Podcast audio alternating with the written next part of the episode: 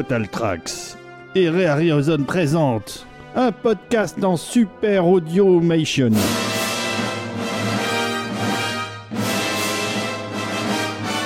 Le podcast consacré à Rare Ozone, la suite, le 2, le retour de Julien Dupuis. Bonjour Julien. Bonjour David.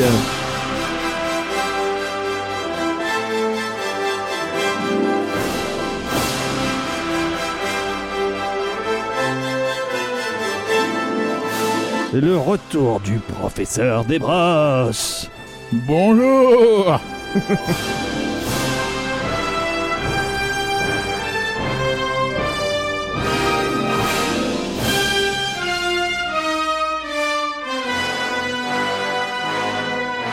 Et le retour du fourbe Rafik Joumi.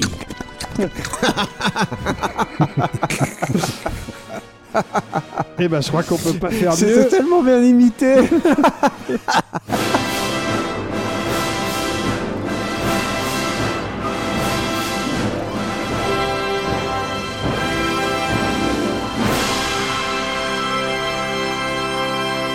Bon, comme vous l'avez compris, c'est la suite de l'épisode précédent, ce qui n'est pas forcément très étonnant, hein, professeur Voilà, on a encore des trucs à Et dire on a non seulement sur, des trucs sur à les, dire, mu- les musiques et les films de Ozone. mais en plus, on a plein de musique à écouter. Mais avant ça, avant ça, nous allons faire euh, notre contribution et nos génuflexions euh, nécessaires à nos contributeurs. Bah oui, tout à fait. En tout cas, à ceux qui animent, qui tiennent les fils de cette émission, parce que comme vous le savez, nous ne sommes au fond euh, Que des marionnettes. que de simples marionnettes euh, posées dans un coin de pièce. Mais nos êtres de lumière sont ceux qui délicatement euh, nous prennent dans leurs mains et nous permettent d'exister. Ceux qu'on appelle les êtres de lumière, ce sont nos contributeurs, Oui. Ceux qui se sont rendus sur la plateforme Tipeee ou sur la plateforme Patreon. Rendez-vous-y si vous n'y êtes pas, parce que franchement, euh, c'est important, parce que moi, il faut que je continue à me nourrir.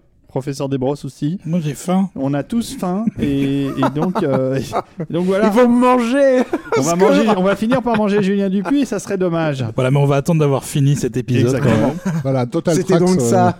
Total Track, c'est une émission qui existe, un podcast qui existe grâce à ce mécénat, euh, vraiment entièrement grâce à eux. Donc, euh, si vous découvrez cet épisode un peu par hasard, sachez que c'est grâce aux êtres de lumière que vous pouvez l'écouter. Donc, on les remerciera Bah jamais oui. assez. Et ils nous donnent régulièrement donc des sous pour pouvoir euh, euh, nous occuper du matériel, des enregistrements, des événements qu'on organise, etc. Ils nous permettent aussi de nous lancer dans des aventures comme la publication du livre euh, De consacré, Richard. voilà, de Yves Richard consacré à Jerry Goldsmith, Oui. euh, d'être associé à des, à des concerts euh, aux Folies Bergères, euh, voilà, sur, euh, sur des musiques de, de films fantastiques. En tout cas, voilà. Voilà, jusqu'au jour où on va faire notre propre concert. Exactement. Ça viendra, ça on y viendra. pense, on en parle. Moi, je m'entraîne au banjo. Et donc, voilà, on donne l'impression peut-être parfois d'en, rajouter des couches euh, sur nos contributeurs, mais c'est vraiment pour insister sur l'importance qu'ils ont dans l'existence même de cette émission. Donc, merci, merci, merci à vous. Moi, je suis toujours surpris, euh, encore aujourd'hui, qu'il y ait des gens qui soient là pour nous écouter parler de musique de film et qui trouvent ça intéressant. Et parfois même pour nous le témoigner, puisque donc on va lire euh, évidemment les messages qui nous sont laissés sur Tipeee et sur Patreon. Moi, j'y suis régulièrement. Ça me fait toujours chaud au cœur de voir ces encouragements. On adore être approché par les êtres de lumière. Là, j'étais à Bordeaux il y a quelques jours pour présenter l'armée des douze singes de Terry Gilliam. Et ben, il y avait des êtres de lumière dans la salle et ils se sont présentés comme d'habitude. Ils sont tellement vertueux et tellement gentils.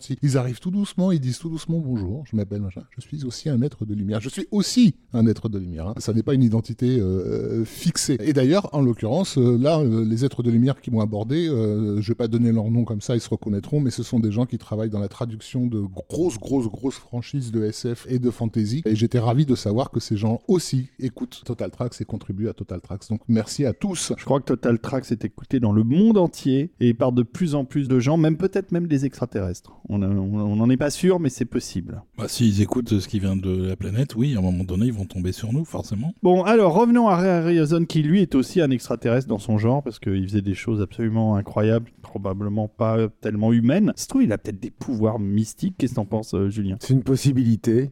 Bah, en cas, arrivait il- à faire des trucs incroyables à l'image. J'espère que entre le premier épisode et celui-là, vous avez eu le temps de vous plonger dans la filmo de Ray Harryhausen et de regarder quelques films. Au moins le septième de voyage de Simbad, si vous ne l'avez pas vu, voyez-le ou revoyez-le parce que c'est toujours un plaisir. Voyez-le avec des enfants. Ça leur plaît beaucoup. beaucoup. Je confirme, Ça j'avais marche fait toujours euh, il y a trois- Imparable. Il y a trois ans, je- de- je- je- j'animais un, un ciné-club chez moi où étaient régulièrement invités les, les camarades de classe de, de mon fiston. Et, euh, Et maintenant, il peut plus parce qu'il rentre plus dans la pièce. Ils font tous 2 mètres c'est 12. ça, voilà. Donc- Mais je ne crois pas si bien Mais dire. c'est ça. C'est- Ils tenaient, ils étaient petits encore, ils tenaient, mais maintenant ils ne tiennent C'est plus. clair, ils étaient huit sur le canapé. Là, c'est t'oublies, il y en a un seul qui tient dessus. Euh, le fait est que le septième voyage de Sinbad est le film le plus ancien que je leur ai diffusé, et euh, c'est vrai que je m'inquiétais un petit peu. euh, de- Tu leur as pas montré King Kong, Raph? King Kong, c'est uniquement à mon fils. Ouais, ouais, Ouais. d'accord. Mais pour ce qui est du septième voyage de Sinbad, voilà, je, je tremblais un peu, et en fait, parce que, bah, le- je sais pas, la séance d'avant, il s'était tapé des Gremlins ou des Goonies ou des trucs comme ça, quand même. Quoi. Et en fait, c'est passé. Euh, C'est passé c'est comme une passé, lettre c'est à la passé poste. crème, ouais, vraiment. Il y en a même deux qui ont fini par, se, par faire un simili combat à l'épée sur le canapé à la fin. Enfin, donc, t'es là, je fais, mais merde, Mais ça, oui, ça, mais ça bien continue sûr. à fonctionner. Mais évidemment. Et le film dont on va parler euh, maintenant, euh, Et ben, il est sympa. et il est très sympa, Ouais. Parce que c'est tiré euh, de Jules Verne. Alors, tout à fait. Déjà. C'est donc tiré du livre L'île mystérieuse. Ça date de 1961, une bonne époque, hein, un bon Tout à cru fait. euh, cette année. Le livre de Jules Verne était déjà euh, comme quoi la, culture pop n'est pas aussi euh, récente qu'on voudrait bien l'imaginer. C'était déjà un crossover hein, à l'époque de sa sortie, puisque c'est un crossover entre Les Enfants du Capitaine Grant et euh, 20 milieux sous les mers. Soit dit en passant, deux films qui ont été adaptés par le studio Disney, hein, par ailleurs. Et donc, bah, en gros, Olivier, ça raconte l'histoire de... C'est des confédérés, je crois. Alors, hein, qui, euh, c'est qui- c'est des, c'est des nordistes Des nordistes, merci. qui euh, s'enfuient d'une euh, d'une geôle sudiste en prenant un ballon, Séquence géniale. un ballon euh, d'observation météo, Ouais. et ils s'enfuient avec euh, à travers ce qui est décrit comme étant la pire tempête de l'histoire des États-Unis. Et donc ils dérivent pendant des jours et des jours, et ils finissent par arriver sur une île Mystérieuse. mystérieuse. Ils vont découvrir à un moment donné qu'ils sont pas du tout là où ils pensent qu'ils sont, quelque part au, au large des États-Unis en tout cas. Et c'est une île où il y a des choses un peu étranges, des créatures. Alors, pas dans le roman de Pas dans Jules le roman Verne. d'origine. Pas dans le roman d'origine. Mm. Il y, a, il y a tout ce qu'il y a dans le film, sauf les créatures. Mais là, oui, il y a des crabes géants, il y a des tas de choses comme ça. Et il fallait bien faire bosser Harryhausen, sinon. Et, et à un moment donné, ils vont euh, rencontrer euh, aussi le capitaine Nemo. Et ça, c'est effectivement dans le bouquin. Il y a un côté euh, septième continent, continent perdu à la Conan Doyle, mais Oui, il oui, y a on- un mix, il y a il y une espèce de mix. Il y a encore l'ombre euh, du travail de Willis O'Brien, de, de King Kong qui plane un petit peu sur ce film, même s'il a encore depuis euh, le septième voyage de Sinbad, on voit bien qu'on est dans la même tessiture un petit peu de film d'aventure, euh, matinée de merveilleux et de fantastique et de voir un peu de des petites touches un peu horrifiques par-ci par-là, quoi. Voilà, mais c'est quand même très grand public. Oui, complètement. Surtout celui-là, je trouve. Et euh, ce qui est intéressant de noter, c'est que donc il y a cette idée de d'avoir des animaux géants. euh, donc euh, et en fait, il y a intéressant de noter que parmi la quantité ahurissante de projets que Ray a, tenté de monter dans sa carrière, son succès, euh, il y a une adaptation d'un roman de Herbert George Wells qui s'appelle Food for Gods, qui euh, montre en fait des animaux euh, de tous les jours en fait à des tailles absolument gigantesques, grandioses. Donc on peut s'imaginer qu'il y a dans cette adaptation libre de l'île mystérieuse des résidus de ce précédent projet. Et là, le, film est produit en fait dans le cadre d'un deal qui a été signé entre le producteur Charles Schneer, donc dont on a déjà abondamment parlé, et la Columbia. Donc Charles Schneer n'est pas que sur les productions euh, Harryhausen, il, produit Mm. aussi, il produit aussi des films entre guillemets normaux. Mais il a donc ce deal dans lequel étaient déjà contenus les voyages de Gulliver dont on a parlé à la fin de notre euh, précédente euh, émission et dans lequel est prévu donc ce fameux au départ euh, titré Mystery Island qui va donc devenir Mysterious Island et qui dans le travail d'adaptation va évidemment être révisé pour devenir plus une production à la Harryhausen. Et ce qui lui gêne en fait à Harryhausen à, juste titre hein, d'ailleurs, hein, c'est l'ombre embarrassante de 20 milieux sous les mers de la production Disney réalisée par Fleischer, qui est un chef-d'œuvre hein, total. Est-ce qu'on peut dire c'est un chef-d'œuvre C'est un chef-d'œuvre, mais c'est quand même un poil longuet. Moi, je l'ai montré à mes enfants, ils ont trouvé ça longuet. Mais visuellement, c'est tellement flamboyant, c'est tellement magnifique. Les personnages sont super, donc ça passe. Non, mais ah, moi je dirais pas que c'est longuet, je dis que c'est- super, c'est tout. Mais euh, non, mais ce, qui est- ce, qui est- ce que je veux dire par là, ce qui est, ce qui est compliqué, c'est de passer après euh, le studio Disney, euh, d'une part pour le design du film, c'est-à-dire qu'il y avait Ellen Shaw, euh, le fameux peintre sur verre des, des studios Disney, qui était là pour une partie du design du film, et notamment pour les scènes sous-marines, et puis il y a ce design du Nautilus qui est absolument incroyable, et t'as James Mason Qui fait un capitaine Nemo absolument euh, magnifique. Moi, ce que j'adore dans son interprétation, c'est qu'il est à la fois très euh, impérial et en même temps, tu sens qu'il y a cette sauvagerie en lui. Oui. Il est, c'est, c'est quand même un personnage merveilleux, hein, euh, Captain Nemo. Je trouve qu'il a, il n'a pas été assez exploité au cinéma. Mais encore une fois, je pense que c'est difficile de passer après ça. Et ça, ça l'embête un peu, Ray Rosen. Et je trouve que le film empathie. C'est-à-dire qu'il te laisse quand même sur la fin, on spoil, hein, mais il te laisse quand même sur le, la- les retrouvailles avec le Nautilus et avec Nemo. Et là, euh, tu sens que t'es pas sur le même registre de production, quoi. Et le, je trouve que le film marque le pas à ce moment-là et est un peu plus difficile à, à gober. Mais après, avant ça, t'as as une quantité ahurissante de scènes qui sont géniales et notamment donc avec ces animaux géants. Hmm. Il y a une guêpe, il y a un y a des crabe, oiseaux. il y a des oiseaux, il y a une, il y a- il y a une C'est pas de l'animation image par image, mais on a la, la scène d'évasion euh, en oui, ballon, en ballon. Bah oui. assez spectaculaire et sur laquelle il y a un morceau euh, Oh, aussi sur, sur, spectaculaire. sur laquelle il y a plein de morceaux spectaculaires qu'on a euh, combiné un petit peu pour avoir un morceau un peu plus long parce que Herman faisait des toutes petites cues. C'était euh, 40, 50, 60 pistes de euh, 20, 30, 40 secondes. Et nous, on a combiné ça pour vous faire un morceau qui est euh, l'évasion et euh, une partie du voyage en ballon. Oui, et ce, qui- et ce qui est intéressant, c'est que c'est le la scène qui a motivé aussi euh, Rayhausen. C'est pas une scène de monstre en fait, c'est qu'il s'est dit à une scène en ballon comme ça et tout. Parce que c'est une scène euh, vraiment un truc cash quoi. C'est-à-dire que le ballon euh, est fait en miniature. Et les- j'a- j'adore l'incrustation des personnages dans ce décor miniature est magnifique quoi. D'ailleurs, je trouve. Oui, surtout qu'il se passe plein de trucs sur le ballon, ça grimpe, euh, C'est ça. ouais. ça descend, ça manque de tomber. euh, c'est vraiment pour le coup un début de film d'aventure. en Ouais, fait. vraiment. ouais. Mm. Donc on écoute euh, ce petit morceau? Mais bien sûr. Ça s'appelle Escape et The Balloon.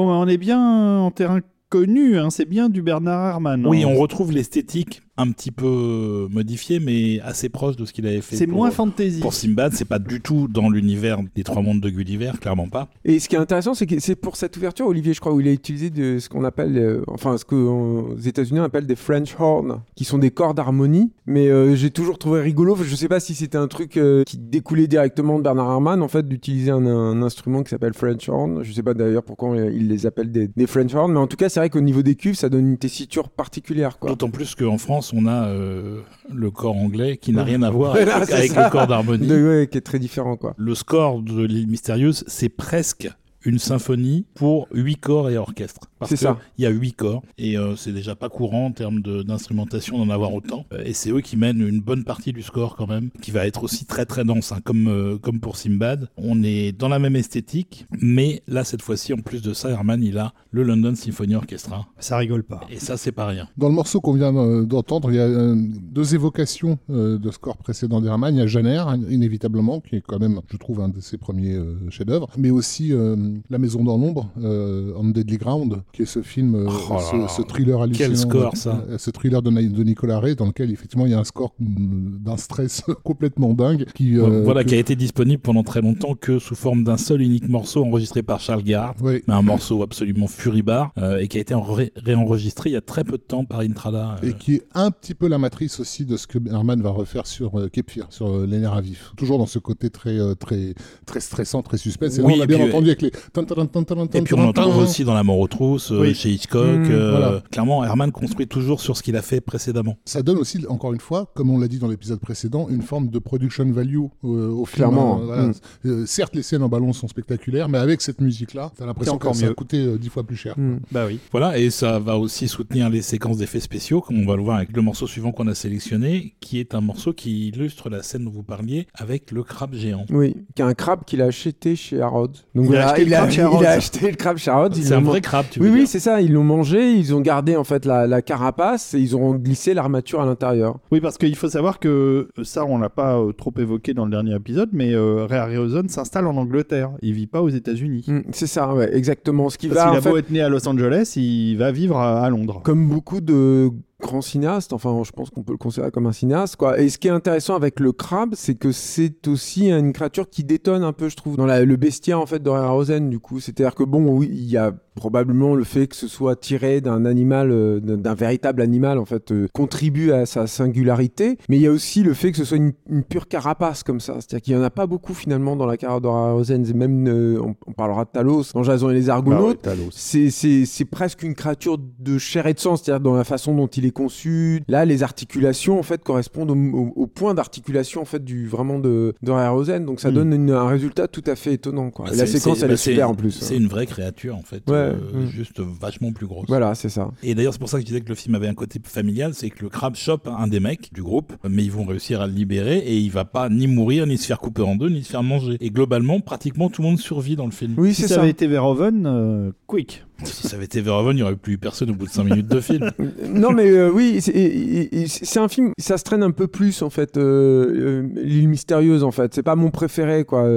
Field est pas un, c'est le réalisateur, hein, c'est pas Ouais. du tout un manchot, c'est le réalisateur de Zulu quand même. Oui, trois ans après. Mais euh, oui, c'est ça. Je sais plus le, le- le nombre d'années en fait après, mais par contre, il y a un- le ton est encore une fois super quoi. C'est-à-dire qu'il y a vraiment un côté aventure avec une certaine légèreté et avec une imagerie aussi qui est super quoi. Il y a encore Gustave Doré et, et King Oui, Kong, oui, la- en la- fait, qui est- la- l'espèce de refuge dans la caverne en ça. hauteur euh, Ouais, qui ressemble à un visage. euh, Il y a plein de trucs c'est- super. C'est absolument ouais. génial, Ouais. alors que c'est- juste en fait euh, du matte painting. hein. Et puis il y a des filles aussi dans le, dans le film qui, je pense, ne sont pas dans le livre. C'est possible. Il y a deux femmes naufragées qui sont récupérées euh, par le groupe de- d'évadés et, euh, et qui vont intégrer le groupe euh, de manière tout à fait harmonieuse, on va dire. On n'en dit pas plus, vous voyez le film. Bon, mais si on écoutait le petit morceau du, du crabe géant, parce qu'on en parle, on en parle, mais on n'écoute rien. c'est vrai, c'est vrai, c'est vrai. C'est Allons-y. parti alors. The Giant Crab.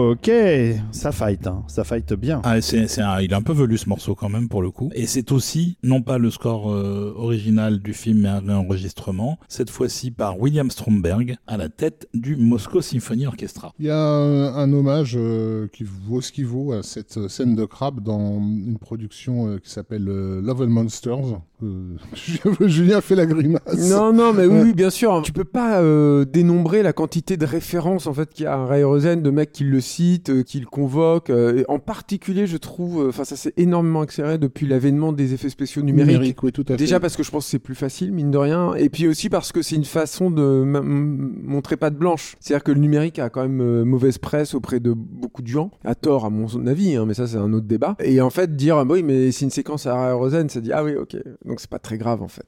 Le truc, mais c'est- oui, voilà, c'est vrai que dans, dans, dans ce film, exactement, quoi, il y a, la séquence, elle est complètement euh, reprise, en fait. reprise en fait de, l'île mystérieuse, très clairement, ouais. Le, le septième voyage de Sinbad avait un, un caractère euh, livre de contes de fées où en gros tu passais d'un chapitre à l'autre, mais quand même dans, dans, dans une certaine cohérence. Là où j'ai l'impression que, dans, enfin moi c'est mon souvenir de, de, de vision, de première vision de l'île mystérieuse, c'était vraiment on attend patiemment que Ray Harryhausen revienne en fait. C'est-à-dire que Ça commence à être le cas, effectivement. ouais. Oui, Mm. c'est, c'est sympathique, mais euh, voilà, on attend les morceaux de bravo et entre, c'est juste agréable, mais sans plus. Alors que c'est un tournage très heureux, pourtant, pour Harryhausen, il s'entend hyper bien avec Enfield, euh, il est hyper content de, de la musique de, de Bernard Herrmann, il Ah, s'imaginait, tu, vois, blague.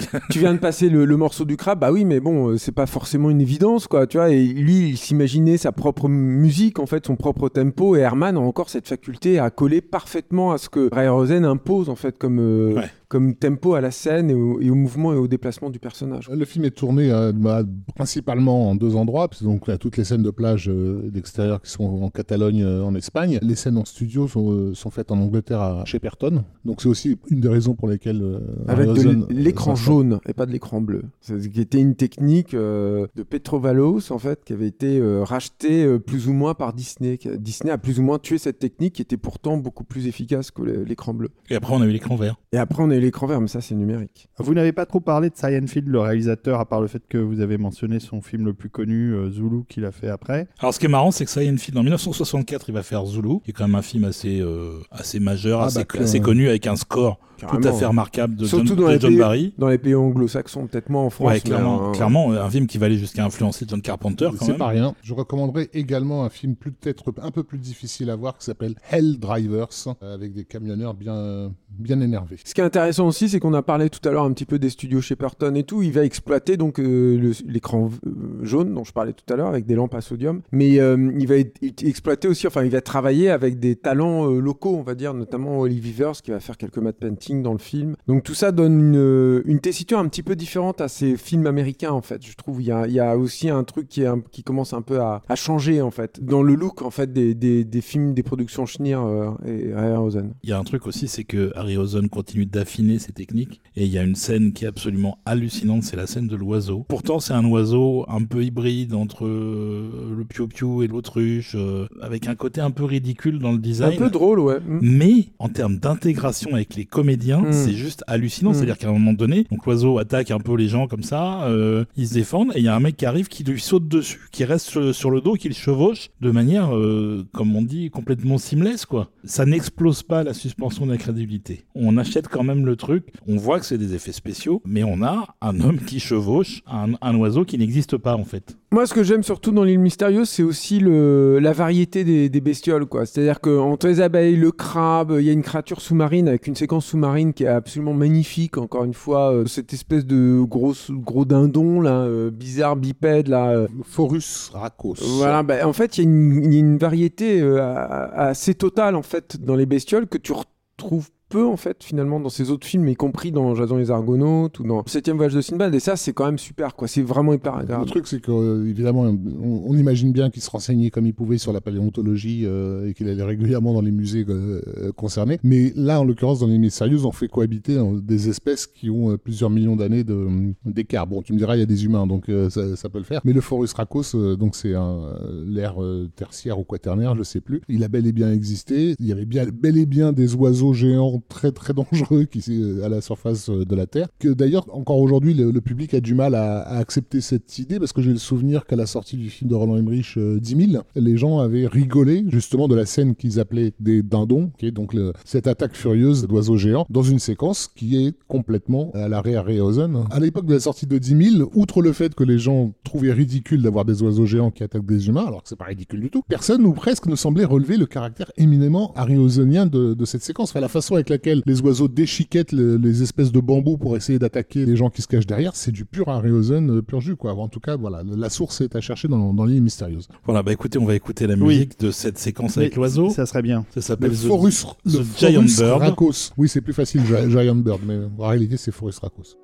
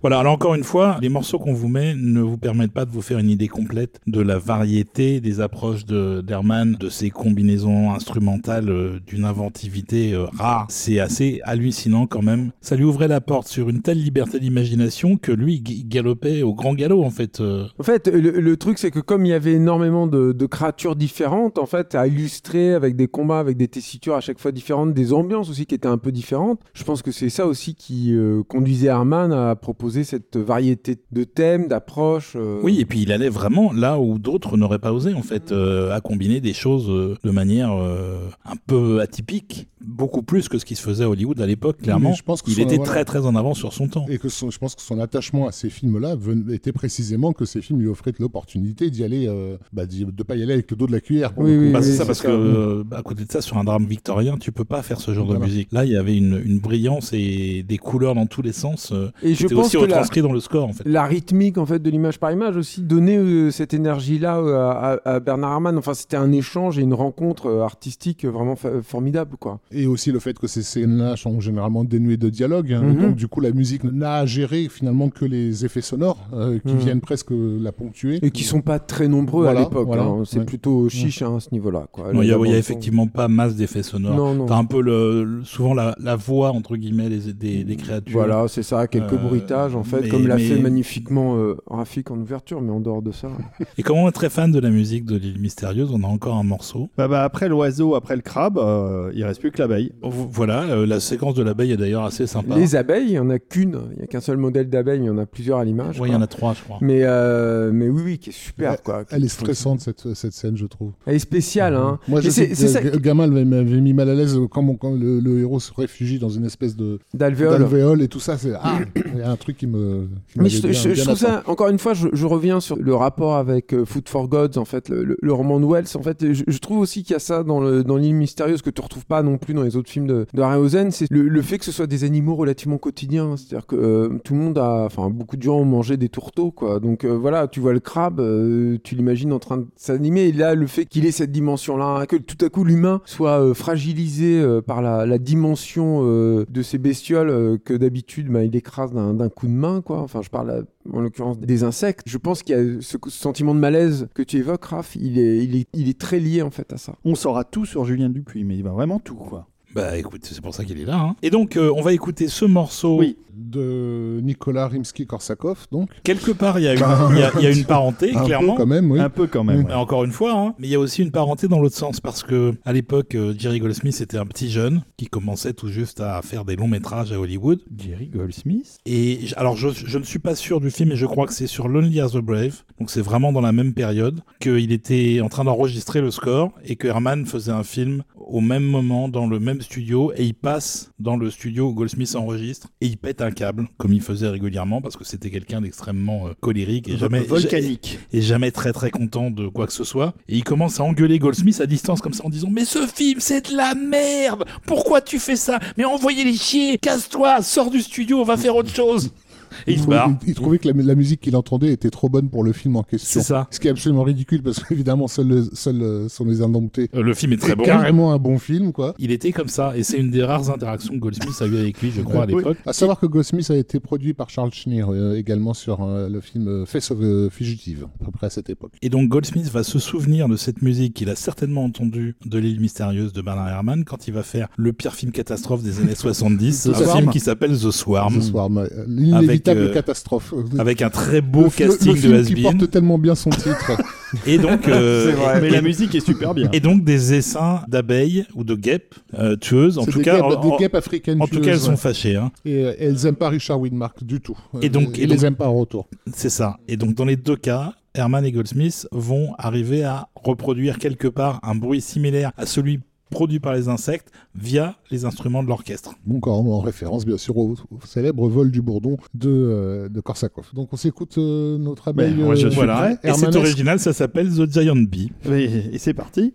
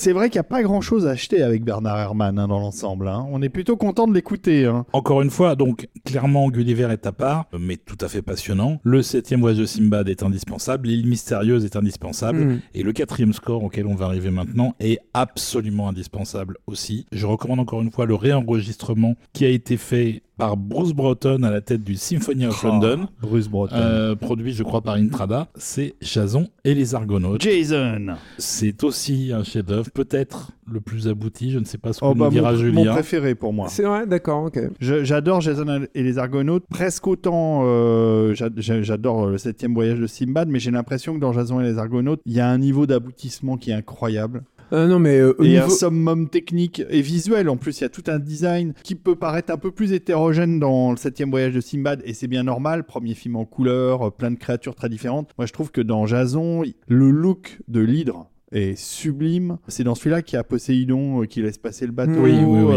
C'est super beau. euh, bon, je parle même pas de la scène des squelettes qui est plus qu'anthologique. Il y a des choses absolument euh, démentes euh, dans ce film. Oui, et il y a un truc qui est particulièrement dément, c'est la musique de Bernard Herrmann. Encore, en une, plus. encore une fois, et je propose qu'avant de parler du film, on écoute le prélude, Ouais, bien sûr. comme à chaque fois, et vous allez voir, c'est un peu massif.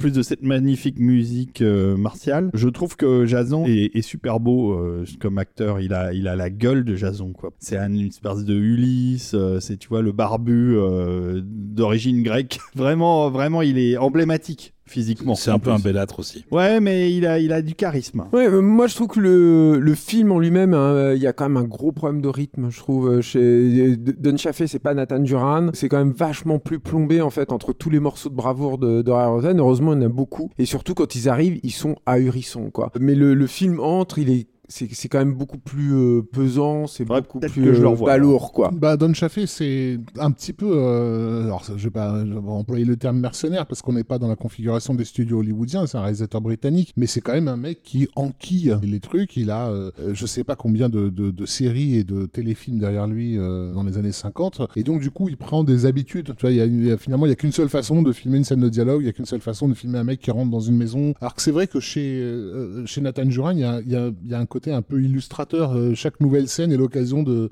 trouver un angle un peu particulier. Ou... Oui, et puis tout simplement, encore une fois, une question de rythme, quoi, si tu veux. Alors, je sais pas si c'est lié aussi euh, au côté euh, à la mythologie grecque, en fait, dont s'inspire le, le- scénario, évidemment, de, de, Jason et les Argonautes. Jason et les Argonautes, faut quand même un tout petit peu situer le- les prémices du film. C'est-à-dire qu'encore une fois, ça fait longtemps que Ray Rosen tourne autour de cette idée d'adapter la mythologie gréco-romaine, on va dire ça comme ça, qui est déjà été très adaptée dans les etc. Mais c'est toujours la, la même observation, c'est-à-dire que ce bestiaire absolument hallucinant qu'il y a dans, dans, dans les, les, les mythes antiques, en fait, ne sont que très rarement représenté à l'écran. Et Dieu sait que au niveau monstre, t'as as ce qu'il faut faut. en fait hein, là-dedans. ce qu'il faut. Finalement, donc il décide d'aller euh, sur Jason et les Argonautes parce que c'est une histoire qui est, disons, un peu plus contenue, quoi. C'est un peu plus simple, même le rapport au, au dieu est un, Ah ouais, un- mais c'est marrant. un peu plus. Ah, mais ça c'est super, ça marche très très bien. Donc il se lance sur ce projet-là et euh, ça va être une, un gros succès en fait. Hein. Ce sera pas du niveau du septième voyage de Sinbad, mais ça va, ça va rester un très gros succès. En tout cas, ce sera le film que Razen préfère en fait de toute sa, sa filmo, en tout cas un de ses préférés. Bah, c'est normal parce que là-dedans, il a tout mis hein, au niveau. euh, Oui, oui, c'est une prouesse. En fait, il est, il est en train de se dépasser euh, complètement. Je veux pas préfigurer sur les morceaux que tu as passés, euh, Olivier, mais par exemple sur les harpies, c'est très compliqué en fait de faire euh, voler des bestiaux en, en animé image par image parce qu'ils sont sur des filins. Faut donc bouger les filins euh, pendant que tu les animes et tout. C'est pas simple du tout. Quand le personnage est au sol, c'est-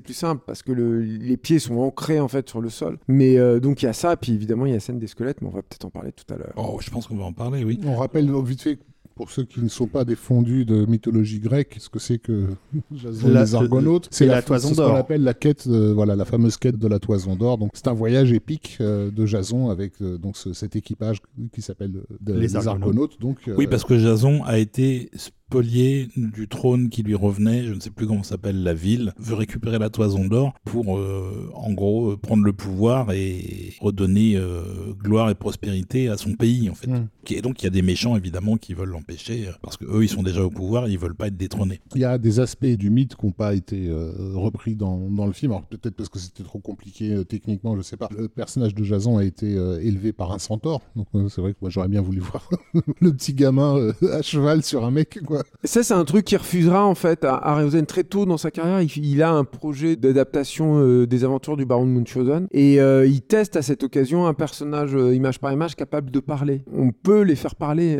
on peut faire des labiales avec, avec un personnage. C'était le roi de la lune, je crois. hein. oui, je crois que c'est ça. des images qui existent Et de mais, ça. mais par contre, il trouve que c'est trop contraignant, que c'est trop compliqué, et donc il se refusera plus tard à faire des personnages capables de parler. Ou alors, quand il parle, eh ben, il va les doubler avec des acteurs maquillés, ce qui est jamais très heureux, mais ça aussi, on aura On l'occasion d'en parler, reparler. ouais. reparler plus tard. Quoi. Mais Donc mais- euh, voilà, C'est dommage parce qu'effectivement, le test de- du roi de la lune de... Et c'était magnifique. est vraiment, vraiment euh, bluffant. Ouais, c'est vraiment magnifique. Et euh, non, il coupe aussi. euh, Enfin, il avait prévu de faire une séquence aux enfers, par exemple, avec déjà un cerbère qui avait deux têtes, pas trois, mais deux têtes. Et c'est pareil, c'est une des séquences qui coupe. Il- il- le film est déjà tellement complexe, en fait. Mm. C'est- C'est-à-dire que le personnage le plus simple, c'est peut-être Talos, finalement. Et même là, en fait, il se complique la vie. C'est-à-dire qu'il le rend euh, absolument immense, absolument gigantesque, en référence au colosse de Rhodes. C'est ça. Alors, euh, ce que tu disais m'a fait penser à quelque chose Ah. qui, euh, quand on voit tous les films d'affilée, Mm. souligne quelque part une forme de limitation dans le cinéma de Ray Harryhausen, c'est qu'on a plein de créatures euh, plus ou moins mythologiques qui sont mises en scène, et soit elles se battent entre elles, soit elles attaquent les humains. Mais elles sont toujours ultra, ultra agressives. Ça dépend, on verra, on en parlera plus tard, mais il y a, il y a des- il y a- il y a quand même des exceptions, quoi. Ah, c'est assez rare. hein. Oui, c'est rare, bien Glo- sûr. mais- globalement, c'est quand même d'abord la bagarre. Mais quand ça arrive, c'est super. C'est très bien, quand la bagarre. C'est la bagarre. C'est très bien la bagarre. Le fait justement qu'ils veuillent pas les faire parler ne permet pas de leur donner une dimension additionnelle. Une des premières bagarres de Jason et les Argonautes, euh, c'est donc euh, Les harpies. euh, les femmes, enfin pardon les harpies, oui. on va couper, Mais non, on va la refaire. Mais c'est un film, c'est un film qui est, qui est- qui est- qui est de son époque. On est en 1963, donc c'est quand même un sujet qui commence à être impérieux. Je trouve amusant que qu'on ait dans ce film enfin à l'image des créatures féminines aussi agressives, parce qu'elles sont vraiment flippantes les harpies pour le coup. Hein. Elles font pas semblant dans, dans Jason les Argonautes. Et surtout, elles viennent faire chier un pauvre aveugle qui euh, essaie de manger tranquillement et tous les jours, elles viennent essayer de lui piquer sa bouffe. C'est dégueulasse. Elles sont super, elles sont très agressives. eff- Effectivement, c'est vraiment des sales bêtes, quoi. Et c'est marrant parce que c'est aussi, je pense là, une autre déclinaison d'un autre projet qu'il a abandonné, qui était Elementals, qui était un truc qu'il avait, qui devait situer à Paris avec des créatures volantes. Des sortes de gargouilles. Et en fait. voilà, c'est ça, et qu'il avait initié parce qu'il voulait visiter Paris, en fait. C'était, euh, c'était sa motivation première à la base, et je pense qu'il y a un peu de ça, en fait, dans ces deux harpies, quoi. De toute façon, c'est, c'est toujours super satisfaisant quand il fait des créatures à taille humaine, en fait, hein, Hein, parce que l'interaction est très forte, quoi. C'est vrai que c'est vraiment des nuisibles en fait. Euh, on écoute le morceau? On écoute Ah ouais. le, le- le morceau. Allez, The Harpies.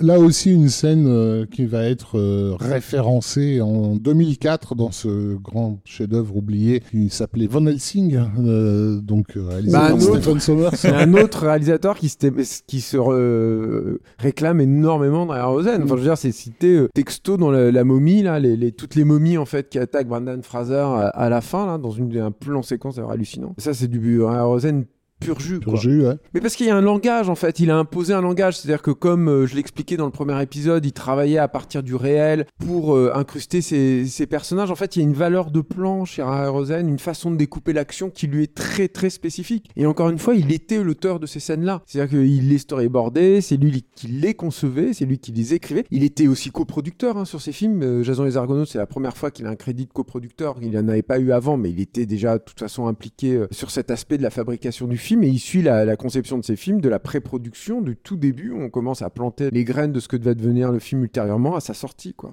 Oui, sachant que les films sont souvent écrits autour des premières idées de séquences d'animation. C'est ça, des séquences d'animation, des peintures qu'il a fait, et aussi très fréquemment d'un traitement qu'il propose. Alors, les enfants, est-ce que vous avez remarqué quelque chose dans les deux morceaux qu'on a écoutés du film? Moi, je sais. Moi, je sais. Mais toi, tu savais, t'as pas remarqué, tu savais déjà. Non, moi je sais pas. C'est quoi, professeur? Il manque quelque chose. Il manque, euh, il manque des cordes. Il manque des cordes. Il n'y a pas de cordes. C'est l'antipsychose. Bah, il avait fait Psychose pas longtemps avant avec que des cordes. Avec des cordes, Et bah a- là, il a fait Jason sans cordes. Il y en a pas du tout. C'est vrai. Il n'y a pas un morceau avec des cordes. Parce qu'il avait pas assez d'argent. Non, non, c'est pas une question d'argent. Il a encore râlé parce qu'il avait pas assez d'argent, parce qu'il râlait à chaque fois. Mais il a râlé parce qu'il avait entre triplé et quadruplé les sections de bois et les sections de percussion. Ça fait quand même beaucoup, beaucoup de monde. Même s'il n'y a pas de cordes, euh, ça remplace pas mal, quoi. Mais du coup, ça fait un score très euh, atypique. Mais ça, c'est presque toujours le cas pour Herman. Mais très martial. Et les cuivres jouent un rôle euh, extrêmement important, plus qu'à la normale, disons. Et du coup, ça donne un, un ton un peu militariste à euh, une bonne partie du score, en fait. Ce qui finalement est pas idiot, puisqu'on suit euh, un groupe de, marins, quoi. de Donc, marins euh, qui sont un peu organisés comme des soldats, Mm, mm. quoi. Une grosse partie du score est aussi articulée autour du thème de l'Argos, enfin de- du bateau euh, de, de Jason et Oui. des Argonautes, quoi. oui, oui, oui. L'ouverture, c'est une variation aussi autour de, de l'Argos, tout ça. Oui, de toute façon, tout le film est un voyage et donc les bateaux jouent un, Exactement. jouent un rôle essentiel. Prépondérant, ouais. Il y a du bateau en live, mais il y a beaucoup de maquettes aussi. Ça dépend, ça dépend des séquences. La séquence du Triton, qui est une séquence fameuse, alors qu'elle ne fait pas appel spécifiquement, enfin, il n'y a pas d'animation image par image pour le coup dedans, mais elle est quand même supervisée par Rosen. C'est un, un acteur euh, costumé euh, dans, dans une maquette, euh, filmé relativement rapidement, enfin, tel qu'il pouvait à l'époque pour que l'eau ait un peu de masse, quoi. C'est marrant, c'est une image qui a beaucoup marqué, qui a beaucoup circulé. Quand le film est présenté, je sais pas, moi, dans une, une cinémathèque ou euh, au cinéma, on met souvent cette image en, en avant. Je trouve pas que ce soit la plus, euh, flatteuse, c'est- en fait. ouais, c'est pas la scène la plus réussie du film. Non, non. Elle est pas mal, hein. Moi, je l'aime bien, quoi. ça, mais ça c'est- reste un monsieur qui est carte de rocher. oui. Voilà, exactement. Oui, et qui est, et qui est euh, un peu au ralenti pour, euh, lui donner un peu plus Ouais, de mais il a masse. un look qui tue. Mais euh, il est pas super net. euh, Hmm. Non, mais je veux dire, il a un look de triton euh, génial. Moi, j'adore. Non, mais je, je sais que Moi, j'aimerais ressembler à ça dans mon bain. gamin, C'est- vrai que pour moi, le film, c'est pas voilà, ça, en moi, fait. Moi, j'avais déjà vu le choc des Titans avant, et c'est vrai que gamin, je- j'espérais euh, une sorte de kraken à la place d'un comédien euh, Mhm. maquillé. Et donc, comme disait euh, Julien et Rafik tout à l'heure, on a intervention des dieux tout au long du film, Ouais. puisqu'ils aident ou contre Jason selon, selon les dieux. Ils jouent un peu aux échecs. hein. C'est un peu euh, le- leur pantin de loin. Et il y en a qui lui mettent des bâtons dans les roues. Plus qu'il y en a qui, qui n'aident, hein, j'ai l'impression. Mais ce qui est, super, c'est que tu as encore ce jeu de taille, en fait. C'est un gros truc aussi dans Rosen. Bizarrement, on n'en a pas encore parlé depuis le début, mais c'est aussi un, quelqu'un qui s'est beaucoup amusé. Je pense que c'est là aussi il a eu énormément d'impact hein, dans les films ultérieurs. C'est qu'il a beaucoup travaillé sur des personnages avec des tailles très, très différentes, radicalement différentes. Il y a du presque, j'allais dire, de infiniment petit, c'est pas tout à fait le cas, mais on verra plus tard qu'il va travailler sur des créatures vraiment minuscules. Il l'a déjà fait par le pa- passé. hein. Euh, Dans certains films, il y avait déjà des créatures qui étaient toutes petites, quoi, mais euh, et donc de- des trucs absolument euh, gigantesques. Et cette scène des dieux est justement travaillée autour de ça, c'est-à-dire le gigantisme des dieux, qui sont des créatures comme ça énormes, et Jason qui a une taille humaine, donc. Plus petit, quoi, qui est, qui est un pion, quoi, effectivement, comme tu le disais, David. On a un morceau là qui euh, illustre justement le passage qui est juste avant l'arrivée du Triton, qui est le- l'arrivée d'un bateau en face de celui de Jason, en face de l'Argos, qui va couler parce que le- la, la mer euh, entre les rochers est beaucoup trop violente pour être praticable par un bateau et le bateau coule. Et donc ils vont récupérer une survivante qui est une prêtresse euh, d'un des dieux qui va euh, faire le reste du voyage en leur compagnie. Et d'ailleurs, euh, on commence à voir, tu disais ça Julien tout à l'heure, qu'il n'y avait pas encore d'érotisme dans Simbad. Euh, là, on commence à Un avoir petit un peu, petit peu plus et ça, et ça va se développer avec les, les films suivants. Mm. On écoute Médéas Ship. D'accord.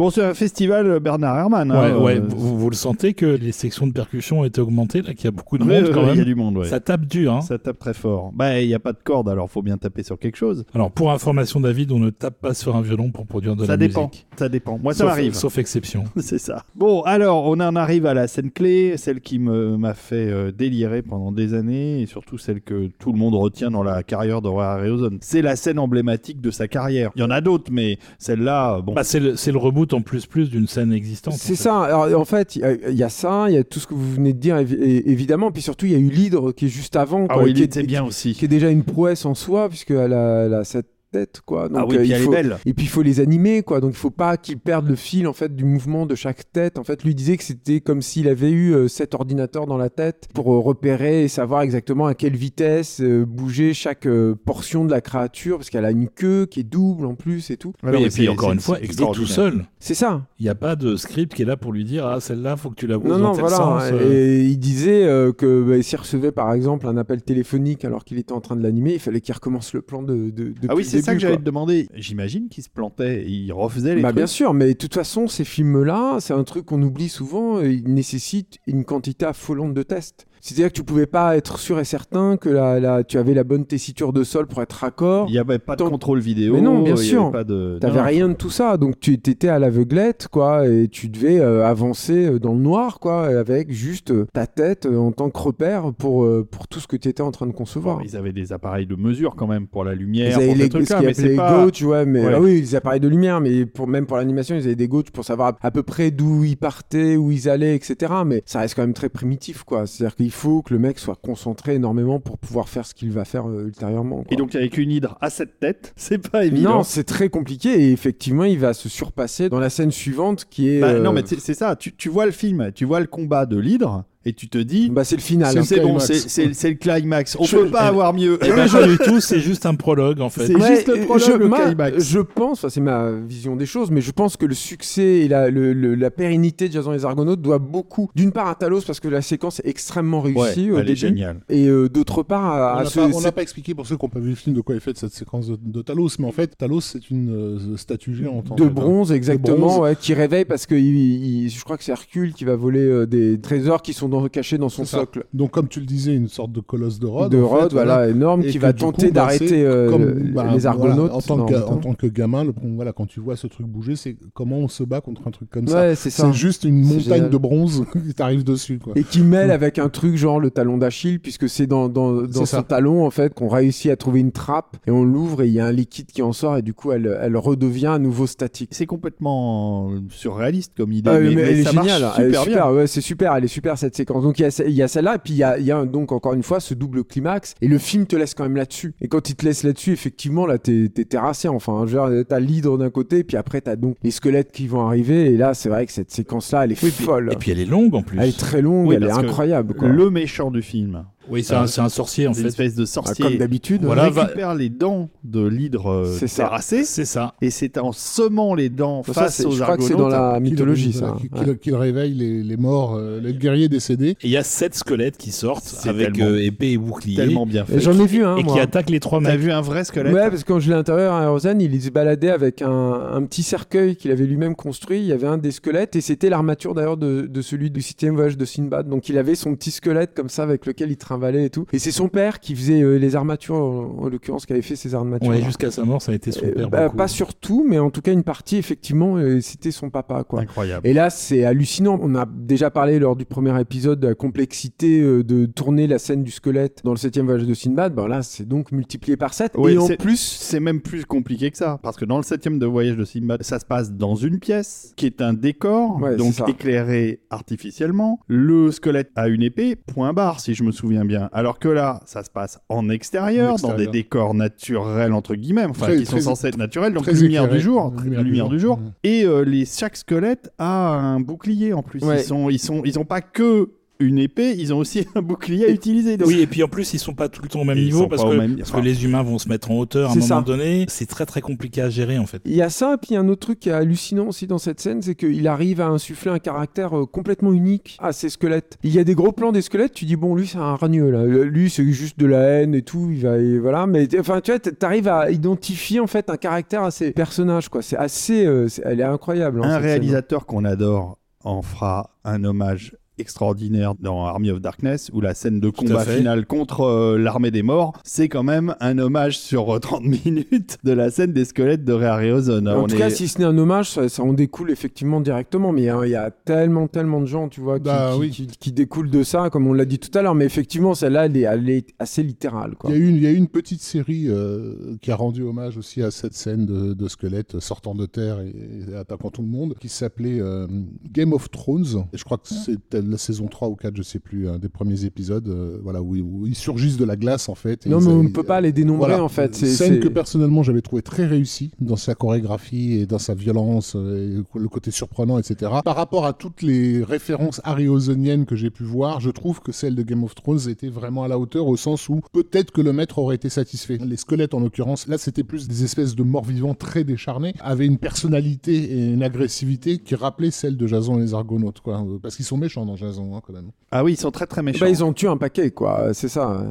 effectivement. Bah, il y a que Jason qui survit, je crois. et d'ailleurs il ne les tue pas il peut pas les tuer c'est ça qui est génial Enfin, il ne les tue qui pas s'écrase ou des choses comme ça. Non, mais effectivement. hein. Enfin, en tout cas, euh, ça, ça souligne aussi la motivation hallucinante d'un mec comme Harryhausen, parce que cette séquence-là, uniquement celle-là, lui a pris 4 mois tu de, de travail pour la finaliser. C'est un credo, quoi. C'est quelqu'un qui va faire passer ça avant tout le reste. c'est sa femme qui devait être contente Et il partait pas à l'autre bout du monde non plus, quoi, tu vois. Donc c'était un travail, mais par contre, c'est harassant. C'est-à-dire que nerveusement et tout, il faut tenir sur la longueur de, de concevoir une séquence seule, en fait, pendant aussi Quatre mois. longtemps, quoi. C'est, c'est, c'est sûr. Voilà. Et si, et si tu te plantes, faut recommencer. Bah 12, voilà, 12 heures ou exactement. 15 Mais heures de c'est boulot. probablement pour ça que ça lui a demandé 4 mois aussi. Non, mais tu, quoi. tu imagines la satisfaction aussi de regarder la scène terminée j'ose à peine imaginer la, la tête du réalisateur là, Don Chaffee. C'est Don Chaffee, oui. A vu la scène finie. Parce que j'imagine qu'il leur montrait peut-être des petits bouts, mais, mais une fois que tu as le truc terminé, tu tombes par terre, quoi. Tu tombes par terre, mais tu te dis que c'est pas ton film. c'est plus son film à ce moment-là. quoi. Ouais, ouais. Mais c'est, tu vois, c'est marrant parce que moi je parlais de mes réserves tout à l'heure vis-à-vis de l'entièreté du film hein, de Jason et les Argonautes. Et c'est pareil, en fait, tu vois le dynamisme du découpage en fait dans cette scène de combat avec les squelettes, qui est hyper dynamique. Tu sais où tu es dans l'espace. C'est ça aussi, hein, mine de rien. hein. Bah, C'est-à-dire bien que sûr. c'est là où tu te dis que c'était un super réalisateur, même d'action en fait, tout Mm, simplement, mm, hein, mm, mm. Rosen. Et tu vois le reste en fait de la mise en scène qui est quand même vachement plus plan-plan, euh, vachement plus voilà. Et là, il arrive avec un tempo fou, évidemment soutenu par Herman. C'est clair qu'il avait besoin que de la musique pour compléter la scène en fait. Mm. Et c'est une approche un petit peu différente de celle du premier combat avec un seul unique squelette dans Simbad, puisqu'il y a une, en sous-texte dans le morceau, une variation sur le dié ciré, dans un morceau qui s'appelle Scherzo Macabre, et qui est absolument magnifique aussi. C'est un des indispensables de la carrière d'Herman, et on écoute ça maintenant. C'est parti.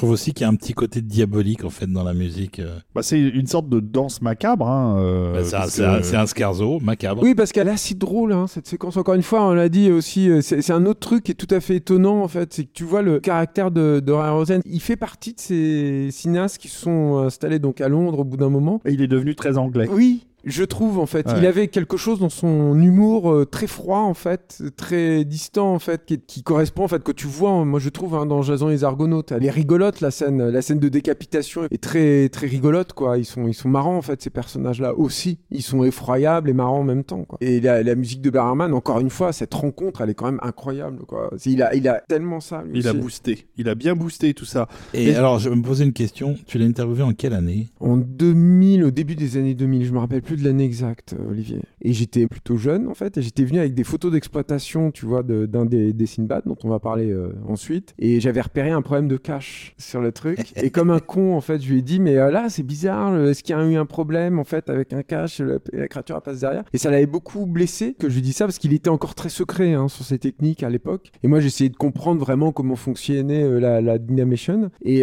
ça l'avait un tout petit peu blessé, mais par contre, il avait essayé de me recontacter en fait dans l'après-midi, ça n'avait pas fonctionné, mais il avait redemandé, il, il enchaînait les interviews. hein. Il avait demandé mon nom et tout.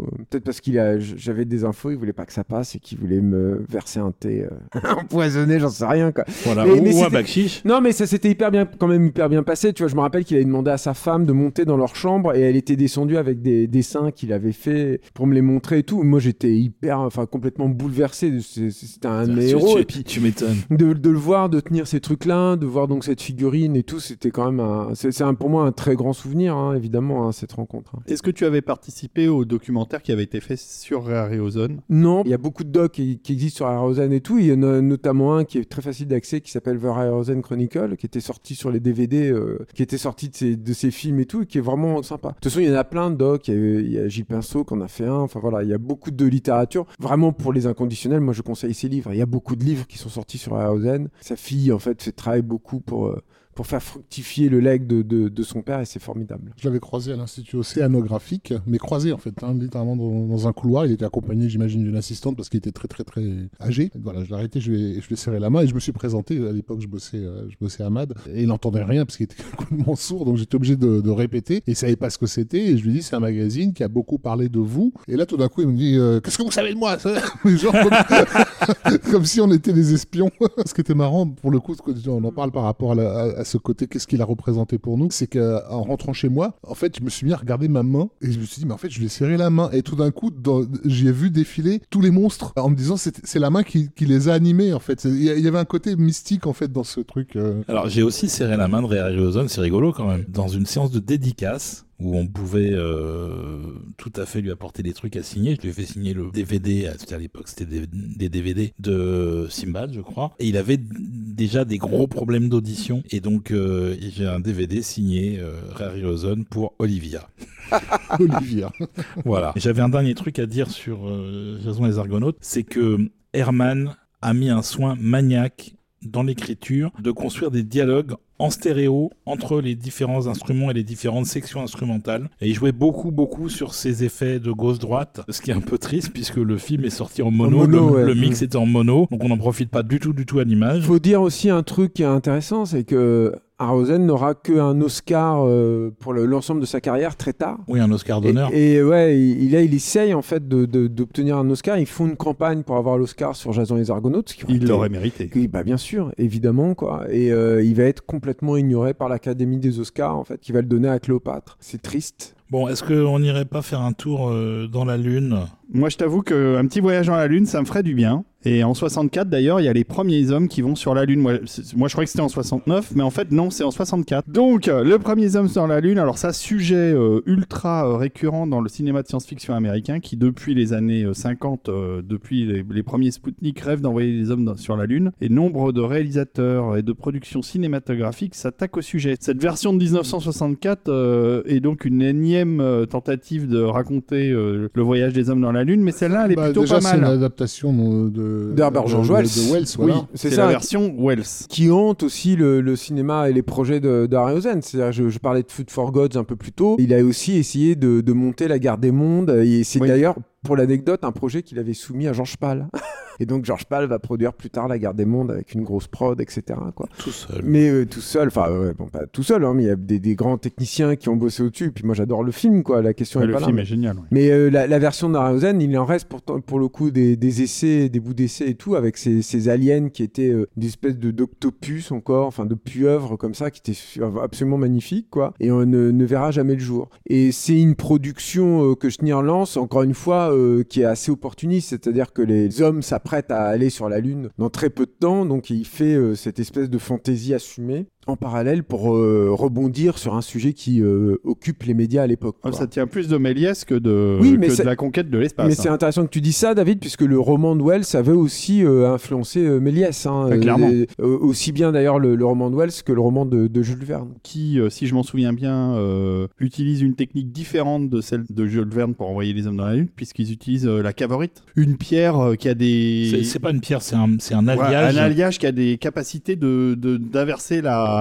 La gravité. Mm, c'est ça. C'est génial, d'ailleurs. ouais. Oui, super- oui, ils y vont quand même au doigt mouillé sur la Lune. hein. Oui, d'accord, mais en fait, de toute façon, le film est assumé comme étant, même avec la séquence de prologue qu'il qu'il l'annonce, etc., est assumé comme étant une rêverie euh, totale. Et ce qui est intéressant en plus, je trouve. Bah, moi- déjà dans son, dans son récit, puisque Oui, on, bien on sûr. rappelle euh, qu'il y a une expédition qui se prépare pour aller sur la Lune, et en fait, Mais il se pose, il se pose il sur se la pose Lune. en et, fait. et il découvre qu'en fait, il y a déjà des il humains qui sont c'est ça, exactement. C'est ça, on en fait, il il c'est des Américains qui se posent sur la Lune, c'est-à-dire ce qui va se passer en réalité cinq ans après. Ils découvrent un, un message comme quoi les Anglais Ils sont venus au drapeau, 19e siècle Et on conquit. et euh, ont conquis la Lune au nom de la reine Elisabeth. C'est ça. Et il retrouve la trace d'un des survivants de cette première expédition. qui leur raconte un- l'aventure. Qui est dans une espèce d'asile psychiatrique. Enfin, en gros, Enfin, c'est comme pas un asile psychiatrique, Ouais, c'est un- une, maison, de de, une maison retraite. de vieux, quoi. Voilà. Et on lui interdit de regarder euh, les news euh, parce qu'apparemment ça l'excite trop euh, dès qu'on parle de, de la Lune. Et enfin, effectivement, c'est son récit qui va nous être raconté. Donc c'est clairement repré- représenté comme un rêve. Et visuellement, le film va beaucoup chercher du côté de bah, justement Méliès et notamment euh, Moi, au niveau des, des Sélénites. Ouais, c'est ce que j'adore. Au niveau du travail de Rosen, c'est pas son plus fort. Mais par contre, euh, moi j'adore l'ambiance. Encore Nathan Duran hein, qui est aux commandes Tout à là-dessus. fait. Je trouve qu'au niveau du ton, c'est parfait. Déjà, c'est un très rare exemple de, de steampunk en fait. hein. Il y a Mmh, vraiment de ça en fait dans le, dans le film et c'est- très assumé quoi. Et les décors par exemple de la surface, de la lune, tout ça, je- je- moi j'adore en fait tout ce côté-là. Et je trouve aussi qu'il y a un truc un peu plus cauchemardesque que le reste des, des films de Wells quand il rencontre les Sélénites et tout. Il y a un truc assez euh, angoissant en fait dans ce peuple euh, souterrain euh, qui est presque des fourmis quoi. Après le problème c'est qu'il n'y a plus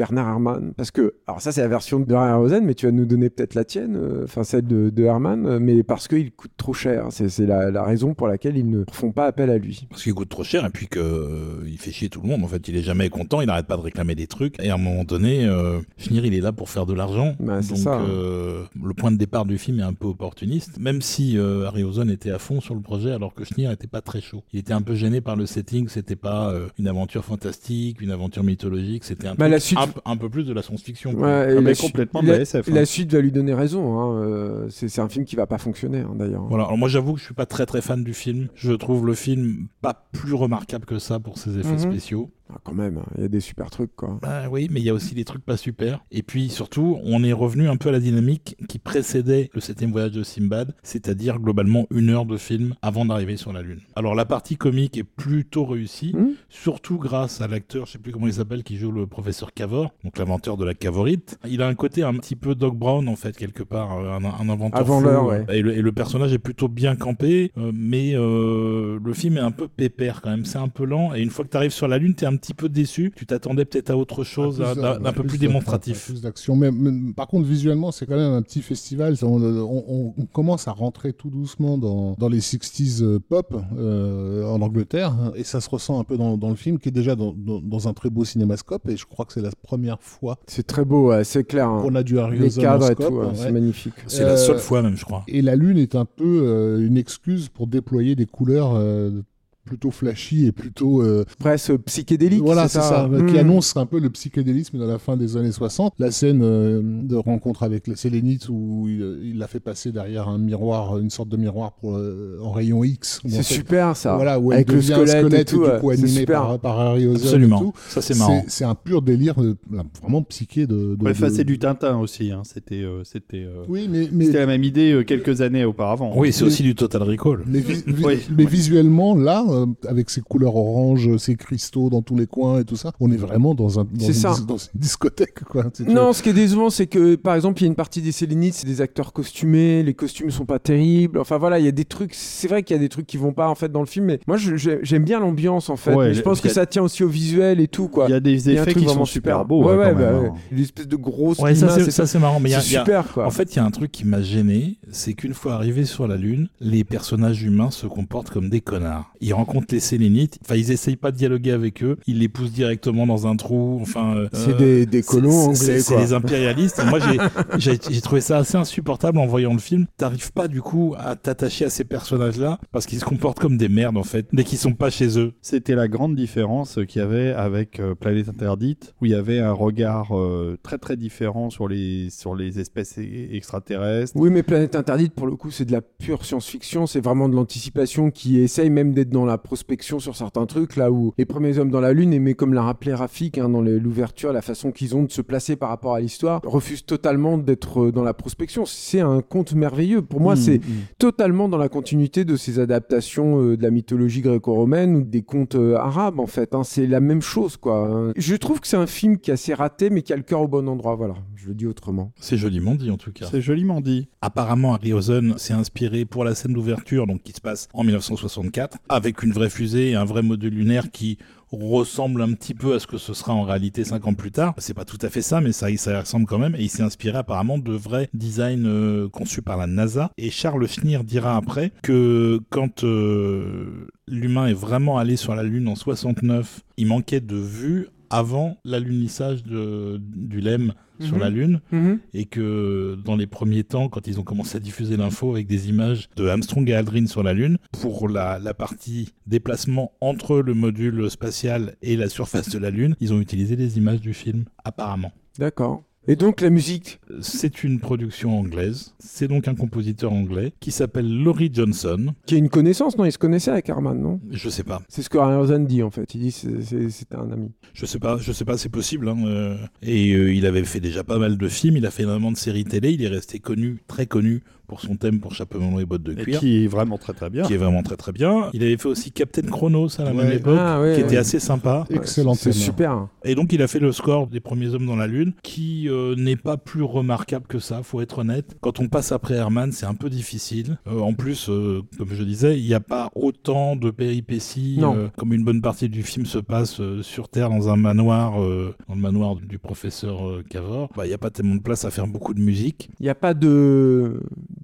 vraiment de climax en fait dans le film, enfin de trucs où tu Non dis ah oui ça ça sort du reste en fait. hein. On aurait dû interviewer Laurie Johnson. Il est encore vivant. Il a 96 ans, mais il est toujours vivant. On aurait pu l'interviewer pour savoir comment ça s'était passé avec Harryhausen. Sûrement très bien. Donc on a quand même retenu un morceau, mais euh, c'est avec moins d'enthousiasme euh, forcément que les quatre merveilles de Bernard Herrmann qui ont précédé. Ça reste sympathique, et, et je trouve en plus qu'il y a un écho du Herman de, du jour où la Terre s'arrêta. Après Herman a tellement influencé passages, tous ouais, les ouais. tous les films de SF qui ont suivi le jour où la. Terre s'arrête. Hein, C'est difficile d'y échapper. Il faut écouter Donc- ça. Donc on écoute un morceau qui s'appelle Le main title.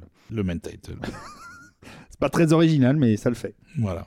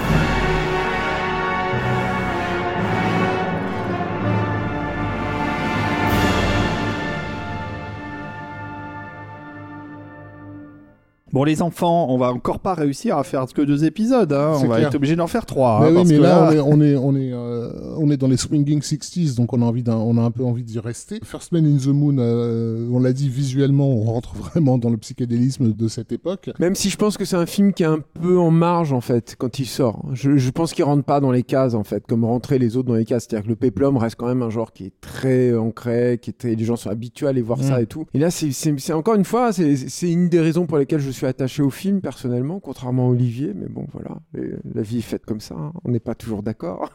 non mais c'est que c'est aussi un film atypique quoi. C'est un film qui est à part, d'une part dans la carrière de Harryhausen et puis ensuite dans l'histoire du cinéma en général. Alors que le film suivant s'inscrit quand même une- dans une tradition, quand bien même elle est minime dans l'histoire du cinéma, une tradition de film quoi. Oui, il y en avait déjà eu avant de ce, De sta- ce style-là. Voilà voilà. Donc, Et là- on retrouve aussi un réalisateur euh, nettement plus euh, classique euh, que Juran, qui est euh, Don Chaffee, qui revient pour le film suivant. Pour le film suivant. Parce que ça se passe très bien avec lui en fait. hein, c'est est un film qui pour le coup a une place un peu particulière dans l'histoire du cinéma parce que le seul souvenir qu'il aura laissé n'est pas le film lui-même mais son poster, l'affiche qui a servi à le, à le vendre. que j'ai eu Voilà. pendant longtemps dans ma chambre. Et qui, était, et qui était dessiné à partir d'une photo de euh, l'actrice principale, qui est Raquel Welch. Voilà. Donc il s'agit d'un million d'années avant Jésus-Christ, donc le voilà, film de 1966 dans lequel on a donc le fameux euh, simili bikini préhistorique de Raquel Welch qu'on retrouvera même d'ailleurs dans le film Les Évadés de Franck Darabon hein, comme en, en poster. Bah, elle ça. devient une icône euh, sexy. Je pense que c'est une des images euh, type en fait qui reste de Raquel Welch euh, de toute sa carrière. C'est-à-dire que ce personnage et sa silhouette en fait dans ce film euh, va marquer durablement quoi. Et c'est vrai que le film lui-même euh, bah, fait grand cas quand même de, euh, de ce côté euh, étrangement sexy de la femme préhistorique. Parce que c'est quand même parmi les scènes, euh,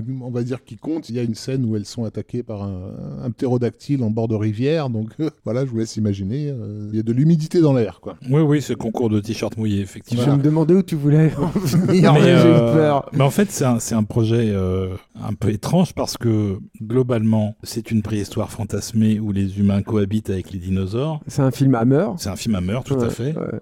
Euh, alors qu'il y a 300 000 années euh, d'écart entre la fin des dinosaures et la- l'apparition de l'humanité, a priori. Là, ça les a pas dérangés. Seulement 300 000 ans? Oui. Je crois qu'il y avait plus que ça, moi. Harryhausen disait que de toute façon, euh, il faisait pas son film pour des professeurs et que c'était pas trop le genre de film qu'ils allaient voir de toute manière. Et effectivement, on a un- une espèce de vision fantasmée d'une préhistoire avec des bestioles et des humains qui sont basiquement des hippies. Des bestioles pas trop exotiques. hein. Il y a une tortue géante. euh, Enfin, c'est une tortue, quoi. C'est une tortue, oui, mais, Mais elle est géante. Mais elle est grosse. Et, et effectivement, on a deux tribus. La tribu des pas gentils, euh, qui sont des hippies un peu euh, défoncés à l'acide, et la tribu des gentils, qui sont des hippies qui font pousser des jardins. Globalement, c'est ça. hein. Ouais, c'est vrai, c'est vrai. Et, et Raquel Welch, elle vient des jardins et euh, le héros qui est joué par John Richardson euh, et qui est une sorte de Franco Nero du pauvre en fait, euh, avec des yeux très bleus, et très baraqués, avec une grosse barbe. Euh, c'est un hippie. Moi j'aime bien en fait moi les films de, de préhistoire. Mais il est, comme il est ça. rigolo ce film en fait. C'est marrant parce que déjà, il y, a- il y a un truc qui peut sembler euh, bête, hein, mais euh, c'est que c'est des films sans dialogue. hein.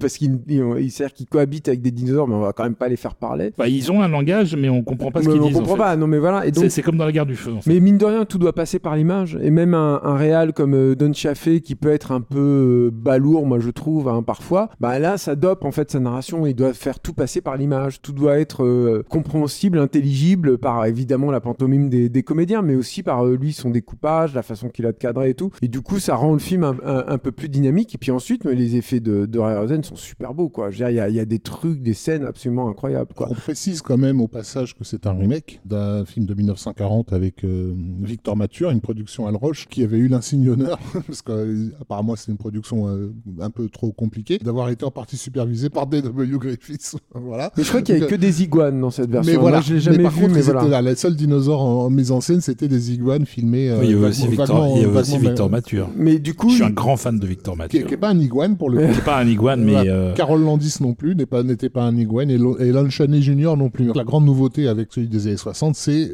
finalement l'inclusion d'un véritable merveilleux avec la- les monstres d'Harryhausen, c'est plus des monstres de dinosaures. Oui, c'est ça, exactement, quoi. Et du coup, oui, ils ont utilisé quand même une iguane, en fait, dans une séquence du, du film, et c'était très compliqué parce qu'elle s'endorme, en fait. Euh, C'est C'est-à-dire qu'ils avaient besoin de beaucoup de lumière, donc ça fait de la chaleur. À l'époque, les lumières faisaient de la chaleur. Et euh, du coup, la, la, bestiole avait tendance à, à pas vraiment être aussi agressif qu'il l'aurait souhaité. Donc c'était toujours un gros problème. Et finalement, tourner avec les, les bestioles de Ryzen était euh, simplifier les choses, en tout cas en partie. Quoi. Donc ils avaient juste rajouté, euh, je crois, des petits ailerons, un petit truc quoi, comme Ouais, ça, pour, ça. pour lui donner un- une allure un petit peu plus monstrueuse. Mais ça fait partie des choses. C'est comme le Triton, en fait, dans Jason et les Argonautes. Ryzen, c'était des raccourcis qui lui pla- plaisaient pas trop, mais bon, en même temps, il pouvait pas tout endosser et tout faire tout le temps. Quoi. Oui, et puis à côté, on voit les, les ruses de mise en scène pour intégrer la bestiole à, une, un- à, à des séquences qui ont été tournées complètement à un autre moment. Hmm. euh, Bah, Il y a un peu de stock shot et dans le c'est- film. et c'est pas- mal fait. Bien sûr. Non, puis il y a des vrais tours de force. Enfin, elle- tu parlais de la, la scène avec l'espèce de dindon. Enfin, on sait pas trop là dans l'île mystérieuse. Moi, je trouve que l'attaque de la par exemple, dans le dans ce film-là, elle est, elle est ahurissante aussi. C'est très impressionnant. Tu vois les, les hommes des cavernes qui lui lancent des lances avec les lances qui se plantent dans la bestiole, etc. Ça reste quand même des choses euh, assez incroyables, quoi. Tu Oui, et euh, d'ailleurs, je crois que la Lozor était un- une récupération de l'oiseau de l'île mystérieuse. ah, c'est l'oiseau, tu crois la Je, structure, je- c'est je crois que la structure, c'est l'oiseau. Ah oui, oui, c'est possible. En fait, oui, c'est pour, avait- ça qu'on le, il, il est pas, il est pas préservé aujourd'hui parce qu'il a été, Oui. euh, il a été rhabillé en fait. Bah, il pour, cannibalisait souvent les armatures en fait de ses précédents films parce que ça coûtait cher, c'était long à fabriquer et que donc s'il avait une nouvelle bestiole à créer mais qui avait peu ou prou la morphologie d'une précédente, bah, c'est vrai qu'il récupérait souvent cette armature là pour créer le- la, la- la nouvelle bestiole quoi. Ouais, il était loin d'imaginer que ça deviendrait. euh, Bah, des pièces de musée littéralement des, ouais, quoi. des, Ouais. des- des choses précieuses quoi. Et on l'a dit, Raquel Welch est aussi devenue une pièce de musée. C'était pas le, elle qui avait été envisagée pour le rôle. Bien sûr, vu l'époque, quand on pensait bikini à l'époque, on pensait Ursula Andress du fait de, du James Bond. Et en fait, Raquel Welch, elle était en train de terminer euh, le tournage du Voyage fantastique de Richard Fleischer.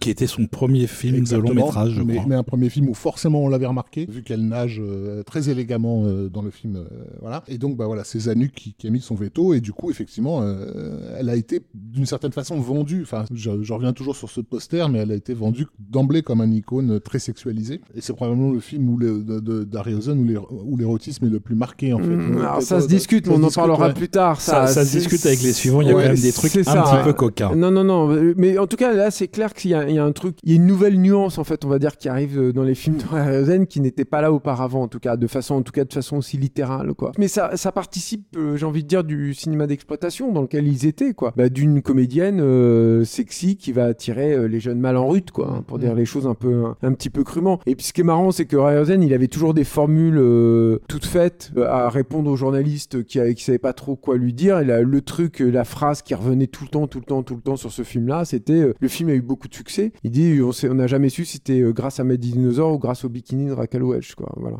On peut ajouter aussi, euh, par rapport à la- ce que tu disais sur la cannibalisation des anciennes créatures pour en faire de nouvelles, que les mousses de latex des années 50-60 euh, ne duraient pas très très longtemps. Les latex et mousses de latex se désagrégeaient assez vite, contrairement aux, aux années 80-90 où on a su créer des produits qui tiennent un peu mieux dans le temps. Pas forcément très bien, mais en tout cas, euh, à l'époque, ça tenait pas du tout, du tout, et ça se délitait assez vite. Et Bah, résultat, il n'y a, pas que ça, même la matière plastique. Moi, mes figurines Star Wars du début des années 80, elles se sont liquéfiées avec le temps. oui, En tout cas, c'est pas forcément un film qui brille par, euh, je trouve, euh, par sa partition euh, musicale. Déjà parce qu'il n'y avait pas beaucoup de musique. Bizarrement, alors que c'est un film entre guillemets muet, parce qu'il n'y a pas de dialogue, Don Chaffee c'est pas plus que ça reposé sur le score. Donc il avait pris pour la musique un compositeur qui s'appelle Mario Nassim Bene, qui est une vraie pointure, une vraie star en Italie. Il a fait Beaucoup beaucoup de péplum. Plus de 150 films, beaucoup de péplum, beaucoup de films d'aventure, du western spaghetti aussi, plein de choses. Et un thème absolument mémorable, en tout cas pour les enfants de notre génération, vous me corrigez si je me trompe, hein, pour le film de Richard Fleischer,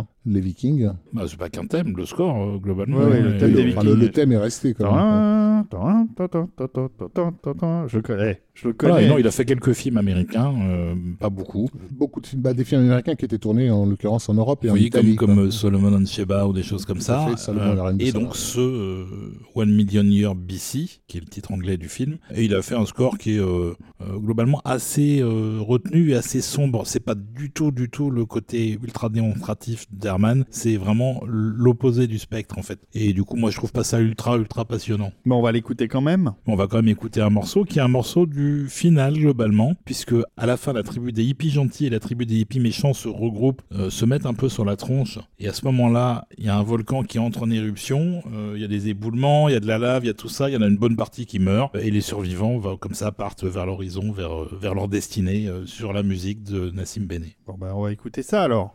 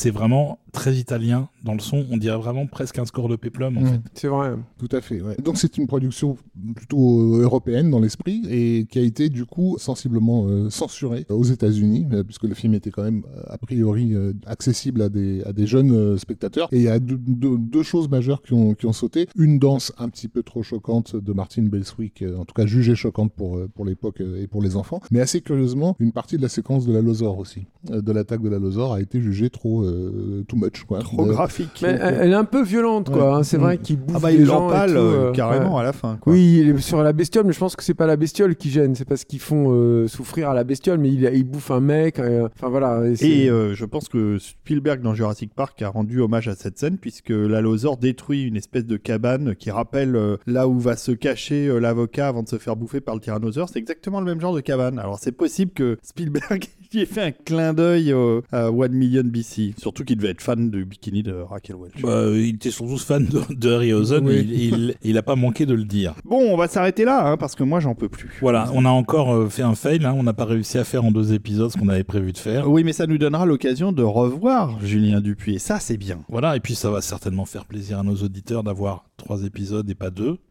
Ça, j'en Surtout- sais rien. Surtout qu'il y a encore du lourd qui arrive dans le Oui, troisième euh, épisode. ça, Même, sans Bernard Herrmann, il y a des choses bien. Et puis, euh, moi, ce que je veux savoir maintenant, euh, Rafik Djoumi, c'est qu'est-ce qu'il y a en ce moment même bah, sur la meilleure radio de musique de film du monde, qui est euh, lagrandeévasion.fr. Bah écoute, sur lagrandeévasion.fr, la meilleure radio de musique de film au monde, euh, on vient juste de rater un morceau de Carter Burwell pour le film euh, Free Billboards, qui est sorti il y a- il y a 2-3 ans. Et on vient d'enchaîner avec, euh, bah, puisqu'on était chez les Anglais, avec un James Bond, en l'occurrence View to a Kill, la musique de John Barry, en 1985, la séquence du Golden Gate Fight. euh, Donc la- le- final, en fait. Le Le final, euh, View to a Kill. Voilà ce qui passe en ce moment sur la meilleure radio de musique de film du monde, qui s'appelle lagrandeévasion.fr. C'est magnifique. Bon, on, on vous remercie tous, les amis. Euh, Julien, bien sûr, en tête euh, pour ses connaissances encyclopédiques sur Ray Harryhausen. Le professeur Desbrosses pour ses connaissances encyclopédiques du bikini de Raquel Welch. Et Rafik Djoumi pour ses connaissances encyclopédiques en plein de sujets. hein. D'ailleurs, Rafik Djoumi, il est totalement intarissable sur plein de choses. Donc, euh, donc on le remercie. On vous remercie tous. Sur le bikini, j'ai été chiche quand même. Oui, tu as été un peu chiche. Oui, vrai. oui. Il nous a rappelé le, le souvenir émouvant de- du film de Richard Fleischer, hein, de,